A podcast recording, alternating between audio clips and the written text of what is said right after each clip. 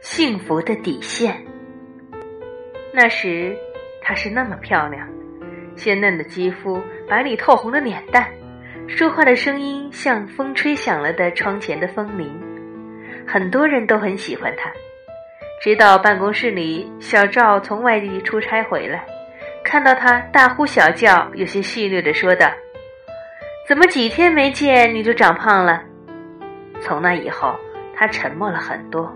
再也听不到他的欢声笑语，天天忙着吃减肥药、节食。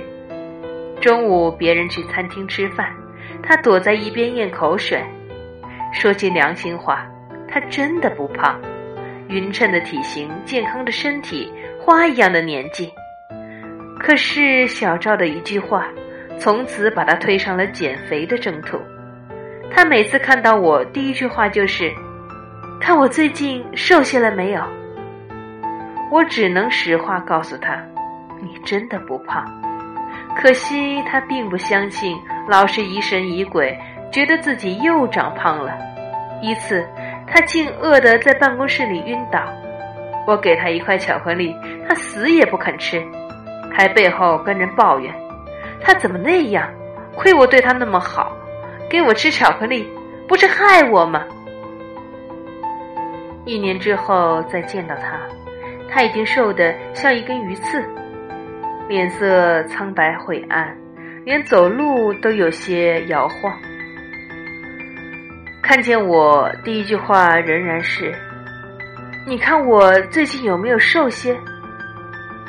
看着他的背影，我不由得叹气。他得了厌食症，走入了一个心理怪圈，又不肯去看医生。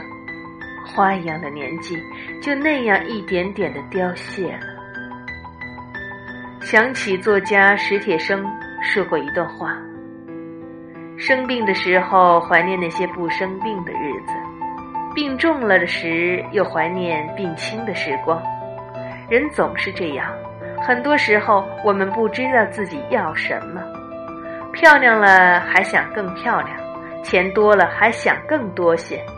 我们都没有自己的底线，得到了还想要的更多，失去时却从来没想过，还有比失去更糟糕的事情。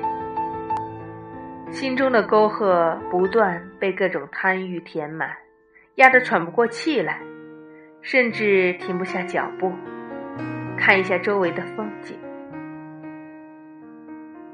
想要很多很多幸福的时候。幸福是一个魔鬼。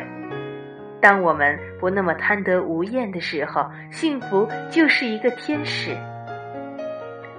如果给幸福画一道浅浅的底线，那就是拥有健康的身心，常常心存感激，感激那些带给我们快乐的人，哪怕那些快乐只有一丁点儿，只是及短暂的一瞬。